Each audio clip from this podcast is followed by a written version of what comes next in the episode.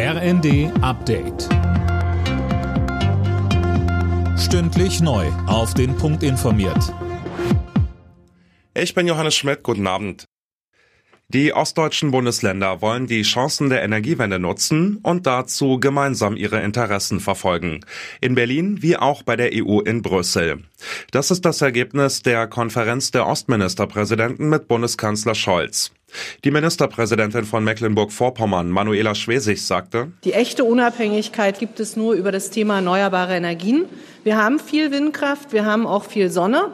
Aber entscheidend ist die Speichertechnologie. Und da spielt Wasserstoff eine große Rolle. Und uns geht es jetzt darum, dass wir eine Interessenvertretung haben wollen. Und da haben wir uns heute verständigt, wir schließen uns zusammen. Das ist was ganz Konkretes, wie ostdeutsche Interessen gebündelt werden beim Zukunftsthema Wasserstofftechnologie. Der Tankrabatt bleibt.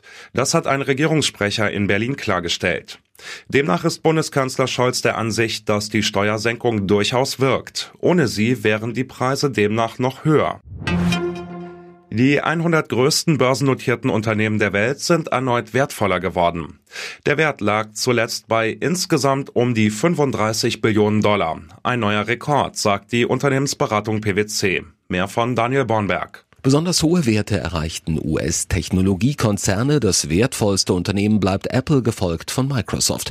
Der saudi-arabische Ölkonzern Aramco belegte den dritten Platz in dem Ranking. Der Google-Mutterkonzern Alphabet und Amazon landeten auf den Plätzen 4 und 5. Deutschland ist nur mit einem Unternehmen in der Top 100 vertreten, dem Softwarekonzern SAP.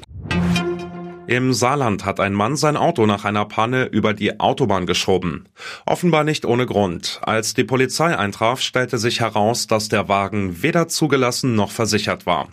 Außerdem hat der 29-Jährige keinen Führerschein. Dementsprechend hat er jetzt ein Strafverfahren am Hals. Alle Nachrichten auf rnd.de